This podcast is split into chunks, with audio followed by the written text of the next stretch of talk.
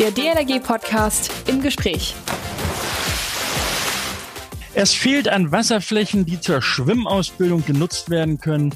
Die Schwimmfertigkeit, insbesondere unserer Kinder, geht in Deutschland weiter zurück. Die Ertrinkungszahlen steigen. Diese dramatische Entwicklung muss gestoppt werden. Nur wie? Das klären wir im heutigen DLRG-Podcast im Gespräch. Es geht jetzt ins, wie man immer so schön sagt, politische Berlin.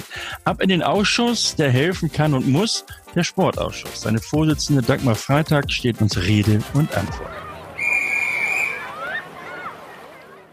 Moin Moin, ein fröhliches Hallo, Servus und Grüß Gott und schlicht ein Tag alle zusammen. Schön, dass ihr wieder da seid. Mein Name ist Achim Wiese, ich bin Pressesprecher der DLRG. Vorweg, bitte immer schön dran denken, uns zu abonnieren bei iTunes und so weiter. Das kennt ihr alle viel besser als ich. Reinklicken geht auch und zwar auf unserer Website dlrg.de slash podcast. Kommentieren nicht vergessen. Also, auch heute direkt ins Uhr und dann landen wir mittendrin bei euch im Kopf. Da freue ich mich heute auf einen hochinteressanten, politisch sehr wichtigen und vor allem auch sehr netten Gast. Dagmar Freitag, die Vorsitzende des Sportausschusses des Deutschen Bundestages. Moin, Frau Freitag. Moin, moin, sagt man auch gelegentlich bei uns im Sauerland. Ja, super.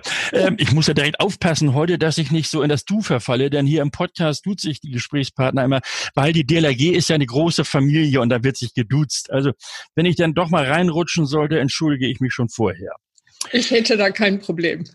Okay, Frau Freitag, Sie haben es eben gerade gesagt. Sie kommen aus Iserlohn im Sauerland. Äh, dort ist auch Ihr Wahlkreis. Wir gehen ja heute mehr oder weniger ins Wasser. Äh, mit Wasser haben Sie ja keine Berührungselemente, denn im Sauerland, so sagt man zumindest, regnet es dauernd. Wollte ich gerade sagen. Wir haben reichlich Wasser hier.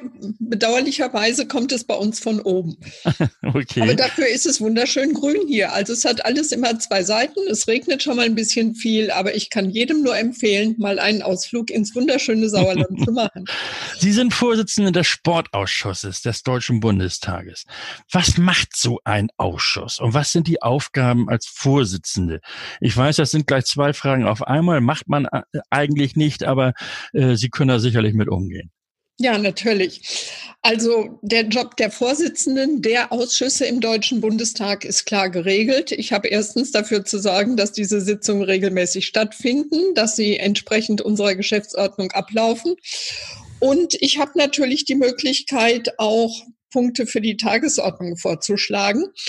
Und äh, da mache ich auch rege Gebrauch von. Und ein Punkt, den ich damals angeregt hatte, war eben eine öffentliche Anhörung zum Thema, was ist eigentlich mit den Schwimmbädern, mit den Wasserflächen in mhm. unserem mhm. Land.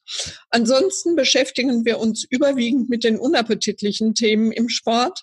Also wie bekämpft man Doping sinnvollerweise und am erfolgversprechendsten? Wie kann man Wettmanipulation oder Wettbetrug eindämmen? Ähm, ja, und im Moment ganz aktuell natürlich, welche Auswirkungen hat die Corona-Krise auf den deutschen Sport? Mhm, äh, mhm. mit Blick auf den Spitzensport, aber natürlich auch ähm, ein wenig auf den Sport in den Vereinen vor Ort. Ja, da haben wir ja auch fix mit zu kämpfen, denn ohne Bad können wir nicht ausbilden und im Moment sind sie ja tatsächlich alle wieder geschlossen.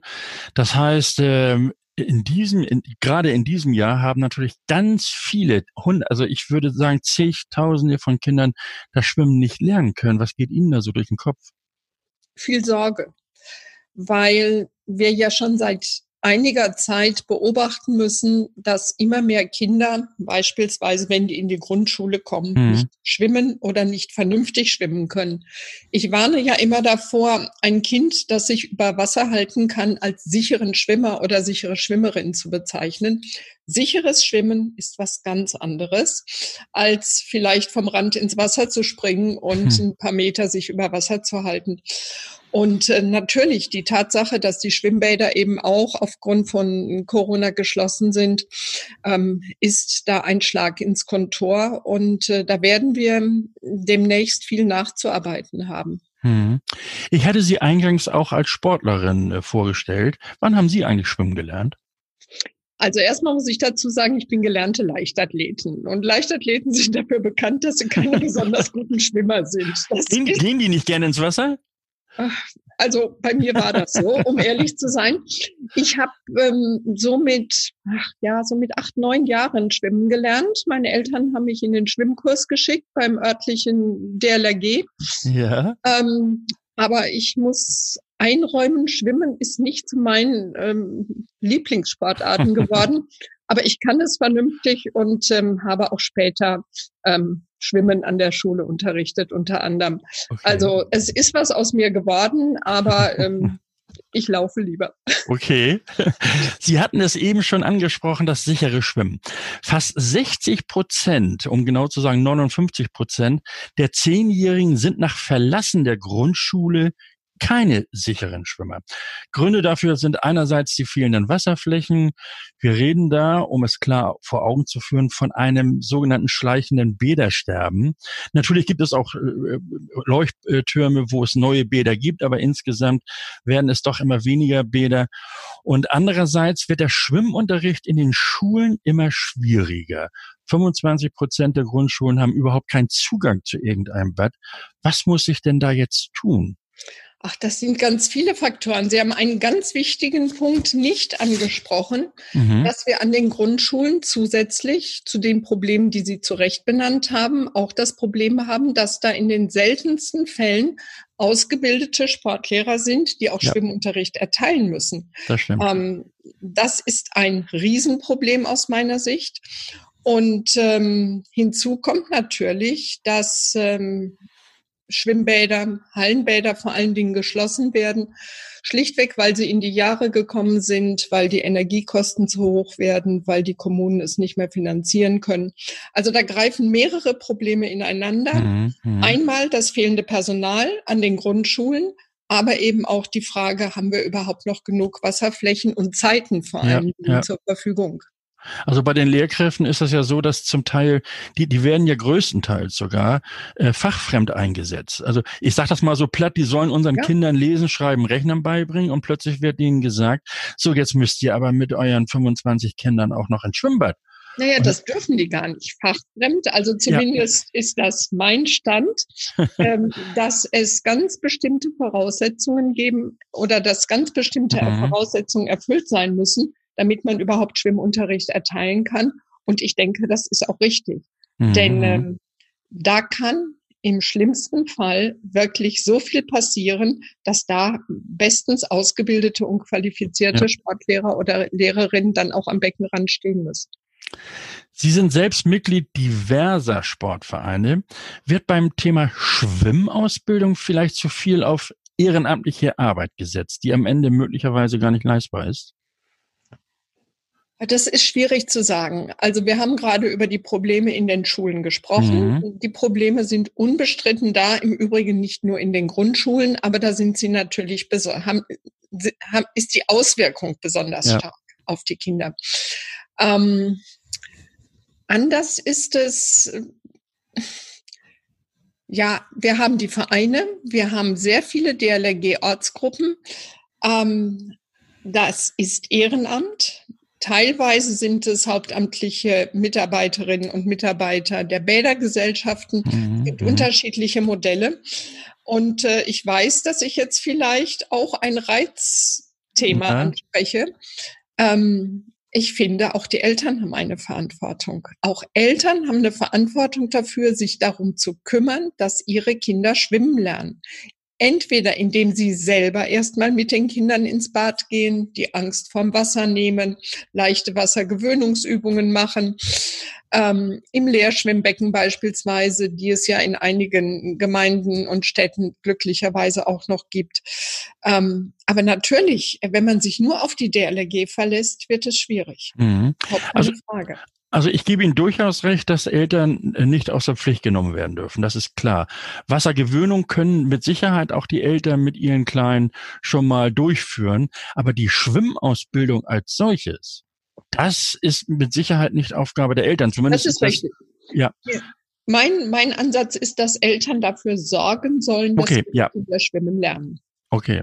Ähm, es gibt, das wissen wir auch, Eltern, die vielleicht die Notwendigkeit nicht sehen, die mhm. vor allen Dingen auch nicht die Gefahren sehen, die mit nicht schwimmen können verbunden sind, aus welchen Gründen auch immer. Mhm. Und da müssen wir versuchen, über die Schulen diese Eltern abzuholen oder eben dann die Kinder selber ans Schwimmen zu bringen.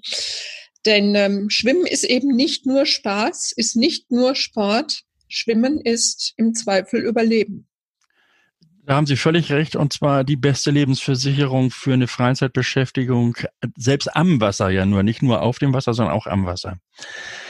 Ähm, der überwiegende Teil äh, der Kosten eines Schwimmbades sind ja grundsätzlich die Betriebskosten. Also äh, ein Bad ist relativ schnell gebaut und auch relativ günstig gebaut, aber die Betriebskosten, ähm, da, da hat so eine Kommune natürlich auch schon wirklich dran zu kämpfen. Äh, was kann denn da überhaupt von staatlicher Seite noch gemacht werden? Naja, im Prinzip muss man die, muss man die Kommunen unterstützen, ja. dass sie Schwimmbäder bauen und auch betreiben können. Viele Städte tun das ja auch. Also ich kenne das aus meinem Wahlkreis, dass teilweise die Stadtwerke dann dahinter stehen, die Defizite auffangen, sowohl bei den Freibädern mhm. als auch bei den Hallenbädern. Also diese Modelle gibt es natürlich schon und das sind ja letztlich dann auch öffentliche Gelder, die da ähm, zur Verfügung gestellt werden. Aber ich denke, und jetzt kommen wir auch wieder zu meiner Aufgabe im Bund, ja. ähm, es ist zwar eigentlich, ich sage ausdrücklich, eigentlich Aufgabe der Länder, ähm, dafür entsprechende Finanzierungsmöglichkeiten zu sorgen. Aber in, speziell in diesem Fall bin ich der festen mhm. Überzeugung, dass wir eben auch sagen müssen, da muss auch der Bund helfen. Und ähm, das tun wir mittlerweile. Also in meinem Wahlkreis wird mhm. jetzt ein Ersatzneubau eines Hallenbades in der Nachbarstadt Hema gebaut. Das ist nur möglich, weil ich mich darum gekümmert habe, dass aus einem unserer Programme beim Bund äh, mehrere Millionen äh, nach Hema gehen. Mhm. Wir haben unsere, unsere Gliederung, also die örtlichen Vereine der DLRG schon darauf hingewiesen, äh, dass sie sich durchaus an ihre Kommunalpolitiker wenden sollen, damit diese richtig. Anträge entsprechend gestellt genau. werden können. Ähm, ich möchte so ein bisschen Rückschau halten. Das heißt, es ist ja fast auf den Tag genau ein Jahr her. Da haben wir die Petition überreicht ja. ähm, an der Spree und ähm, der, unser Präsident kam mit dem Boot und mit den Unterschriften, die waren alle dort, sie waren selbst auch dabei. Ähm, als wir das dem Petitionsausschuss übergaben, was, was mhm. ging Ihnen da so durch den Kopf? Ja, erstmal war die Aktion ja wirklich gut gemacht. Boot auf dem Wasser. Der Kollege Vorsitzende des Petitionsausschusses stand gemeinsam mit mir da. Und da ist mir durch den Kopf gegangen, da sieht man wieder, wozu Ehrenamt im Prinzip in der Lage ist. Denn diese Unterschriften sind ja nicht angeflogen gekommen, die ja. haben ja ihre Mitglieder gesammelt. Ich weiß nicht, in wie vielen Schwimmbädern, vor wie vielen Bädern sie gestanden haben und gesammelt haben. Äh, das war ja eine beeindruckende Zahl, nicht nur optisch, mhm. sondern auch von, von der Zahl an sich. Ich glaube, wir waren hinterher bei 150.000 Unterschriften ja, oder so. Das ja, habe ich so in Erinnerung. Richtig, ja, ja. ja, und der Petitionsausschuss hat ja auch diese Petition angenommen. Einstimmig übrigens. Was nicht selbstverständlich ist. Es werden ja auch viele Petitionen dann eben abgewiesen, weil sie schlichtweg nicht begründet und nicht sinnhaft waren. Mhm. Ähm, das heißt, das ist jetzt an die Bundesregierung äh, überwiesen worden. Ähm, die Bundesregierung wird jetzt, äh, ist gebeten worden, das Anliegen zu überprüfen und nach Möglichkeiten der Abhilfe zu suchen. Mhm. Das heißt, die Bundesregierung muss jetzt dem Petitionsausschuss schriftlich berichten, wie sie mit dieser Petition umgegangen ist. Denn die Beschlüsse des Petitionsausschusses haben nur empfehlenden Charakter. Mhm. Das ist ganz wichtig zu wissen. Ja. Bis heute, also zumindest bis zur letzten Woche, ist die Antwort der Bundesregierung noch nicht beim Petitionsausschuss eingegangen. Das ist die Antwort, die ich auf meine Nachfrage bekommen habe. Und je nachdem, wie die Antwort der Bundesregierung ist, kann der Petitionsausschuss wieder darauf reagieren. Mhm. Wenn die Bundesregierung die Petition annimmt und sagt, ja, wir müssen uns darum kümmern, ist das Verfahren für den Petitionsausschuss beendet.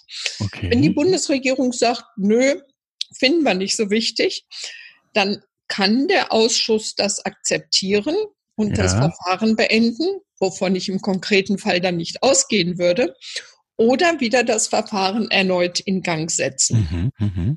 Also ähm, im Moment kann ich da noch nichts Abschließendes berichten, aber ich glaube, das Entscheidende ist auch, ähm, wie das Parlament mit der Frage umgeht. Ja. Wir sind diejenigen, die die Haushalte jährlich beschließen und die Regierung kann eh nur das Geld ausgeben, was wir zur Verfügung stellen. Von daher ist es mindestens so wichtig, dass die Parlamentarier auch wissen, da ist Handlungsbedarf und wir müssen uns kümmern. Aber da ist ja mit Sicherheit die Nähe zu Olaf Scholz, dem Finanzminister, nicht ganz so groß, oder? Der, arme Finanzminister wird äh, insbesondere in diesen Zeiten mit vielen Wünschen von vielen Seiten konfrontiert. Durchaus. Ähm, also ich glaube, man muss da auf der einen Seite realistisch bleiben. Ähm, vor einem Jahr waren wir finanziell noch in einer ganz anderen Situation als heute. Das mhm. verstehen auch die mhm. Bürgerinnen und Bürger.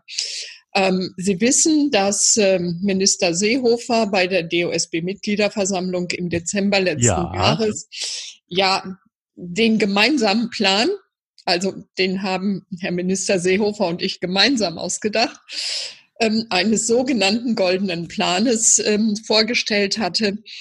Ähm, ich war auch sehr zuversichtlich, dass wir das ab 2020 hätten hinbekommen können. Mhm, mhm. Ähm, aber dann kam Corona und ähm, letztlich wissen Sie, sind Hilfspakete in schwindelnden Milliardenhöhen geschnürt worden. Das heißt, ganz so einfach ist das alles nicht mehr. Aber die Programme, die wir haben zur Förderung der Kommunen und zur Unterstützung der Kommunen, werden weiterlaufen. Und wir sprechen gerade mit unseren Haushaltskollegen darüber, ob man die vielleicht noch ein wenig ja. erhöhen könnte. Wir hatten oder wir fordern ja auch in unserer Petition äh, ähnlich wie diese deutsche olympische Gesellschaft, also ein, ein, ja, ein, ein Zusammenschluss und einen runden Tisch von Bund, Ländern, Kommunen und den Nutzern, also zum Beispiel die DLRG, die mit an den Tisch gehört. Ähm, ist, ist, das, ist das vom Tisch oder ist dieser runde Tisch noch eckig aber, und muss noch rund gemacht werden? Also ehrlich gesagt, jetzt im Moment ist, glaube ich, der falsche Zeitpunkt. Okay. Wir sind jetzt erstmal noch bis Anfang Dezember damit beschäftigt, überhaupt zu schauen, wie kann ein Haushalt für das Jahr 2021 mhm. aussehen aus diesen Programmen, und wir haben ja unterschiedliche Programme, können eben auch Ersatzneubauten gefördert werden. Das heißt, mhm. jede mhm. Kommune, die sich entscheidet, ein altes, marodes Bad abzureißen und durch ein neues zu ersetzen, hat eine Chance, in eine bis zu 90-prozentige Bundesförderung zu kommen. Nur, Sie haben es eben angesprochen, Bauen alleine ist nicht das Problem. Die das Folgekosten ist, ja. sind das ja. Problem. Und äh, da muss man mit den Ländern vielleicht auch nochmal ähm, reden, wie man da möglicherweise besser helfen kann. Denn das ist natürlich eine Sache, die kann der Bund nicht leisten, weil es mhm. überhaupt keine direkten Finanzbeziehungen vom Bund zu den Kommunen vor Ort gibt. Es muss alles immer über die Bundesländer laufen. Aber das ist ja schon mal eine nette Aufforderung, die Sie da gerade so gesagt haben. Ich habe noch mal eine persönliche Frage, Frau Freitag. Wie wurden Sie eigentlich auf unsere Petition aufmerksam? Kam da einer Ihrer Mitarbeiter oder Ihrer Mitarbeiterin auf Sie zu? Mensch, steck mal, da ist so ein Verein, so ein großer Verein, DLRG, und die sorgen dafür fix Wirbel, Wirbel oder, oder wie war das? Also erstens lese ich natürlich täglich sämtliche Pressespiegel, die sich mit Sport beschäftigen. Aber ich habe eine sehr aktive DLRG-Gruppe in meiner Heimatstadt Iserlohn. Okay. Da dürfen Sie mal sicher sein, dass die mich bei sowas nicht vergessen und sich auch bei mir melden. Okay. Und ähm, wie, wie ist das abgelaufen zwischen der DLRG Iserlohn und Ihnen? Also, da kommt dann einfach eine WhatsApp oder es ah, kommt okay. eine E-Mail oder so. Ähm, man trifft sich ja. Iserlohn ist eine Stadt mit knapp 100.000 Einwohnern, aber man trifft sich in der Fußgängerzone dann doch gelegentlich. Ja. Und ähm, die Wege hier bei uns im Sauerland sind, sind zu den Abgeordneten kurz. okay. Ähm, wo sie, also ich, wo, wo sie jetzt nicht an vorbeikommen, ist äh, gerne wird ja Politikerinnen und Politikern mal etwas vorgelesen, was sie so gesagt haben. Im ARD Mittagsmagazin sagten sie nämlich im Juli 2020, Doppelpunkt. Ich versuche mal zu zitieren. Angesichts der steigenden Zahlen von Badetoten in Deutschland hat die Vorsitzende des Sportausschusses im Bundestag, Dagmar Freitag, mehr Einsatz von Gesellschaft und Politik gefordert. So, und jetzt zitiere ich tatsächlich. Mhm.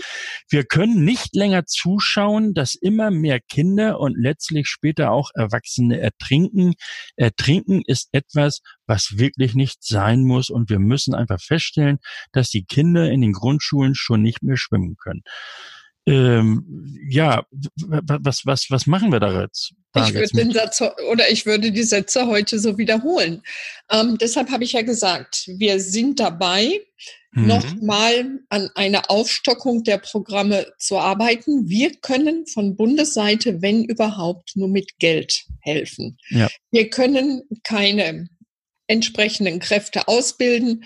Ähm, das ist alles nicht mehr in unserem, in unserem Bereich. Bei uns geht es tatsächlich nur darum, wie können wir Programme stricken, dass möglichst viele Kommunen mhm.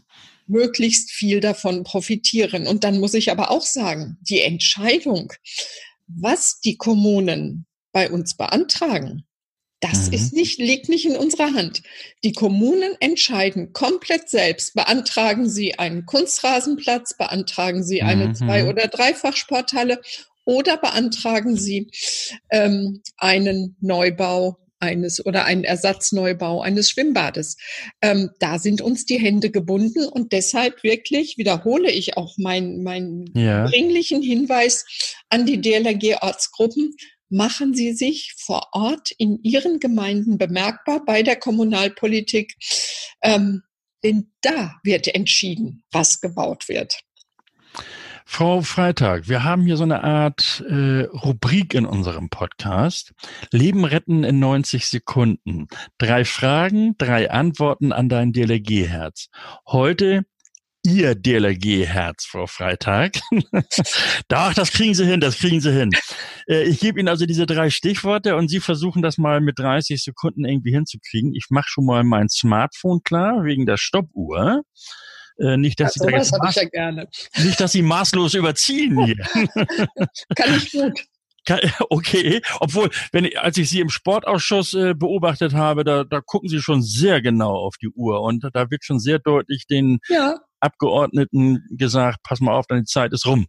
Ja, einer muss es ja machen. Einer also die drei Stichworte. Das erste Stichwort, Frau Freitag, gesellschaftlicher Beitrag. Der gesellschaftliche Beitrag ist, dass die Ehrenamtler in der DLRG eine fast unschätzbare Aufgabe für unsere Gesellschaft auf sich nehmen. Da haben sie sich aber gut gehalten, zumindest schon mal in der Zeit.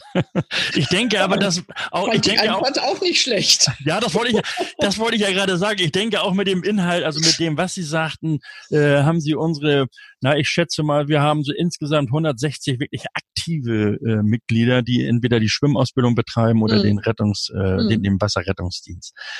Das zweite Stichwort Bildung oder auch Teilhabe. Das sind jetzt zwei Stichworte. Entschuldigen Sie. Sport ist für mich ein Kulturgut mhm. und gehört damit untrennbar auch zu einer aktiven, freiheitlichen Gesellschaft. Und ähm, natürlich, Bildung ist das A und O für ein selbstbestimmtes Leben. Es gibt nichts Wichtigeres. Sehr schön. Also Sie, mit der Zeit, das haben Sie tatsächlich, das haben Sie gut im Griff, Frau Danke. Freitag. ähm, jetzt das dritte Stichwort, also die dritte, das, das dritte im Bunde hier, Ehrenamt. Ohne Ehrenamt ist jede Gesellschaft ärmer. Da halte ich es sehr mit Johannes Rau. Das Ehrenamt ist Kit für unsere Gesellschaft. Johannes Rau war ja übrigens auch äh, Schirmherr der Landesverbände Nordrhein und Westfalen. Ja, das wusste ich nicht. Sehen Sie, habe ich auch was dazu gelernt. Als, als Ministerpräsident und als Bundespräsident ja. war er ja auch äh, Schirmherr des, des, des Gesamtverbandes.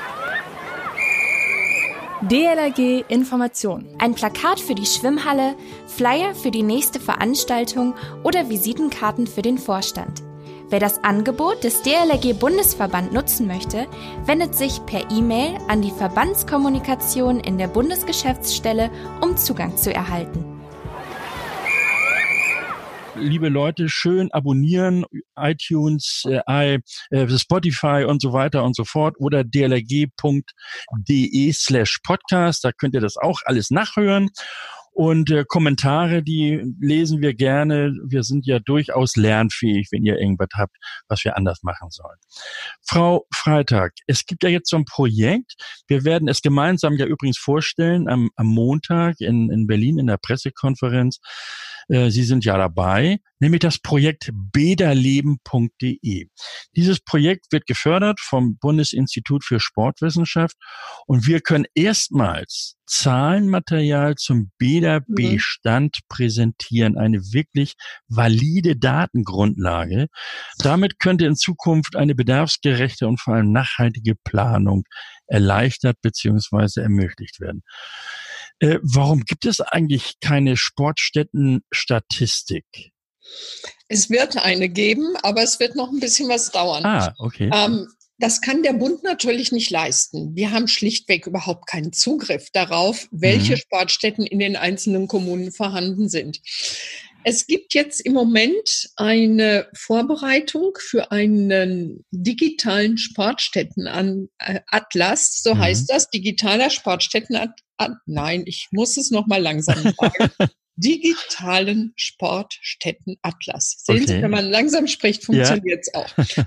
Da soll der Abschlussbericht ähm, Ende Januar 2021 durch die Hochschule in Koblenz vorliegen. Mhm. Und aufgrund dieser Grundlage wird eine Ausschreibung für das eigentliche Projekt und jetzt kommt das Wort nochmal. Das heißt wörtlich Erstellung eines digitalen Sportstättenatlases für Deutschland vorgesehen. Ah, okay. Das Projekt wird vermutlich zwei, drei Jahre in Anspruch nehmen, aber erfasst sollen also Sportanlagen in Deutschland werden, Sportstätten, eventuell mhm. noch, das ist noch nicht ganz klar, auch sogenannte Sportgelegenheiten. Ah, okay. Also damit sind so kleine Fitnessparcours ja. in Parks oder so gemeint, wie man sie ja auch manchmal findet. Ähm, Deutschland gehört übrigens zu einem der wenigen westeuropäischen Länder, die solch eine Übersicht nicht haben. Mhm. Mit anderen Worten, das ist mehr als überfällig ja. und da werden natürlich auch Schwimmbäder, Hallenbäder, Naturbäder, ähm, Bäder in freier Trägerschaft, all das soll erfasst werden. Und dann hätten Kommunen, Bundesländer und Bund endlich auch mal eine mhm. verlässliche mhm. Grundlage, ähm, auf der man dann auch ja. finanziell verlässlich rechnen kann. Ein, und ein Teil, ein Baustein dazu ist ja bäderleben.de, äh, was wir am Montag vorstellen. Genau. Ich sage ja immer wieder auch gerne so in Interviews, Bäder sind nicht einfach nur Bäder, sondern sie sind Bildungsstätte, Kulturstätte, Sozialstätte, Sportstätte, ja, natürlich auch eine Freizeitstätte. Warum sind Bäder so wichtig? Na, im Prinzip muss ich da nicht mehr viel hinzufügen. Das, was Sie jetzt gerade genannt haben, gilt im Prinzip für die gesamte Sportwelt. Wir merken das ja im Moment, wie sehr Kindern, Jugendlichen, aber ich denke durchaus auch Erwachsenen, der Sport insgesamt fehlt. Mhm. Ähm, Kinder sagen, ich möchte meine Mannschaftskameraden wiedersehen. Ähm, da fehlt etwas in der Gesellschaft.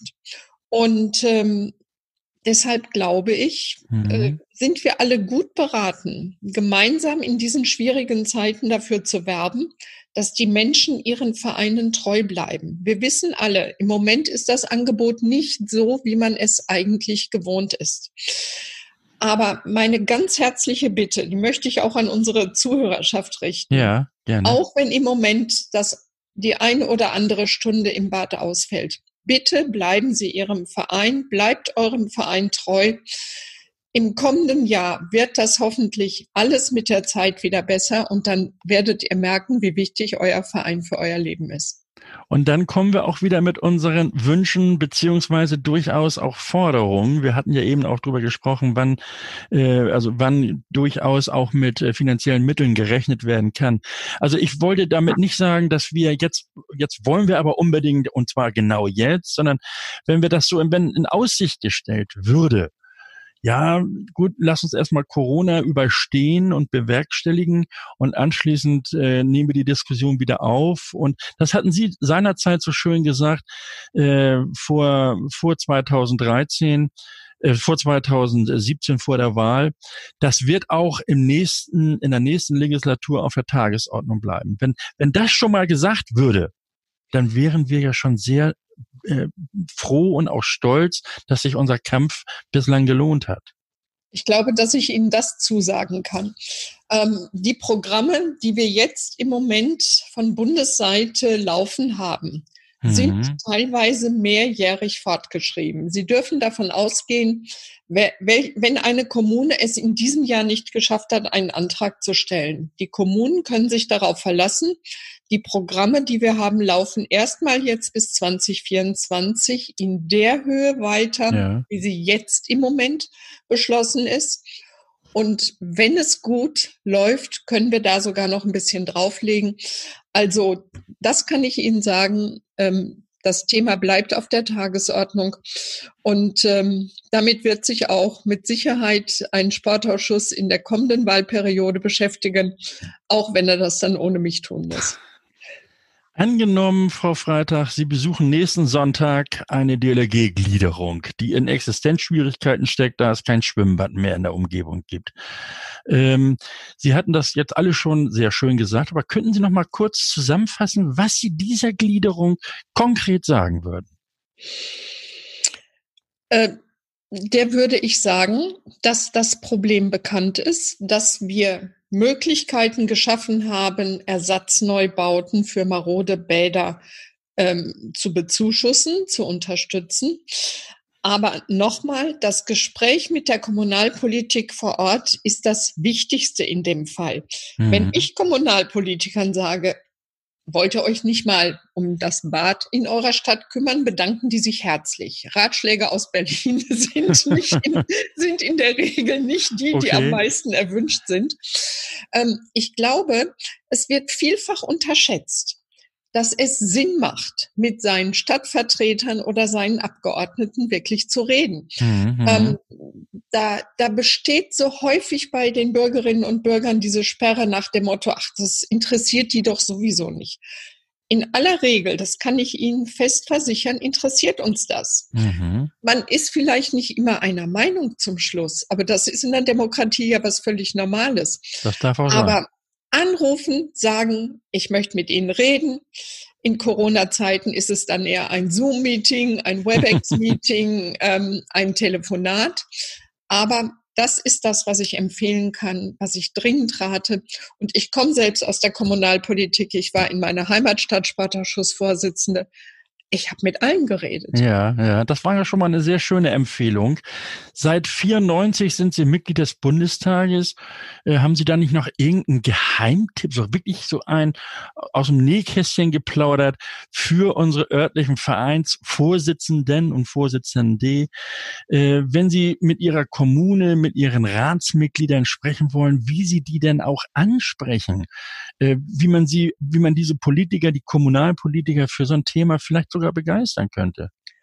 Also gerade der, der Draht zur Kommunalpolitik ist ja im Prinzip relativ einfach. Das sind ja alles Leute, die in der eigenen Stadt, in der eigenen Gemeinde wohnen. Die treffen sie beim Einkaufen, die treffen sie in der Fußgängerzone. Also da kann es eigentlich überhaupt keine Berührungsprobleme äh, aus meiner Sicht geben. Da wäre ich völlig entspannt.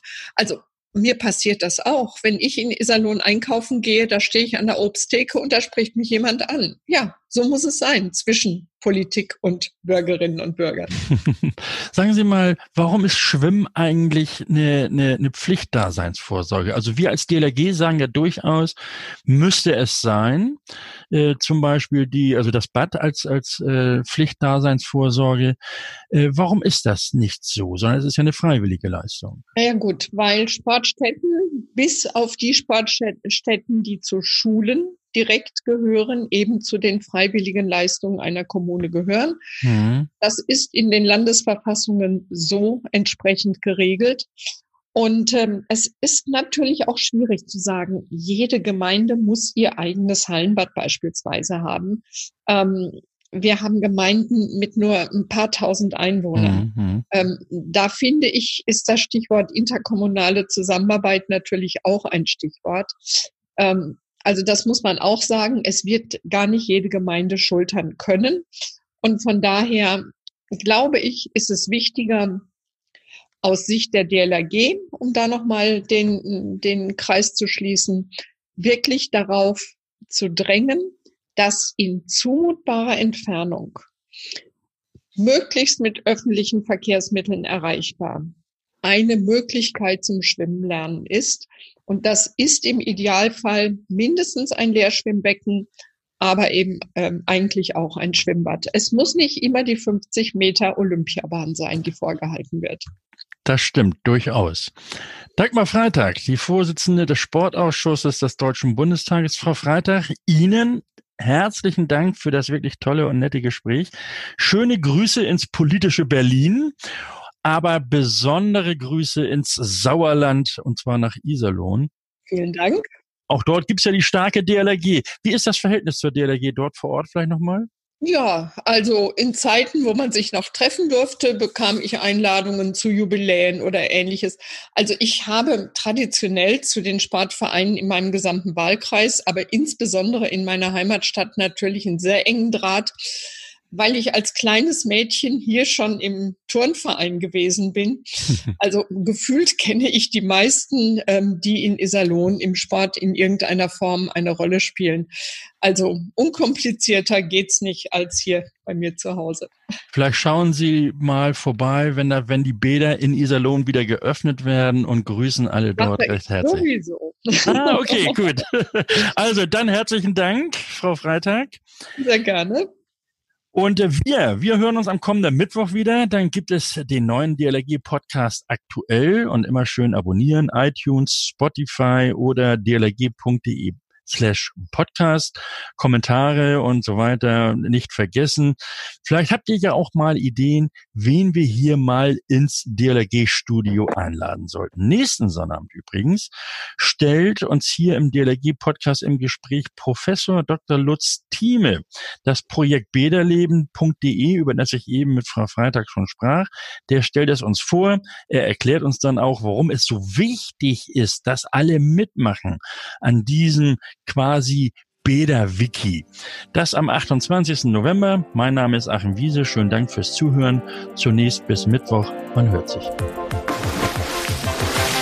Der DLRG Podcast. Jeden Mittwoch und Samstag.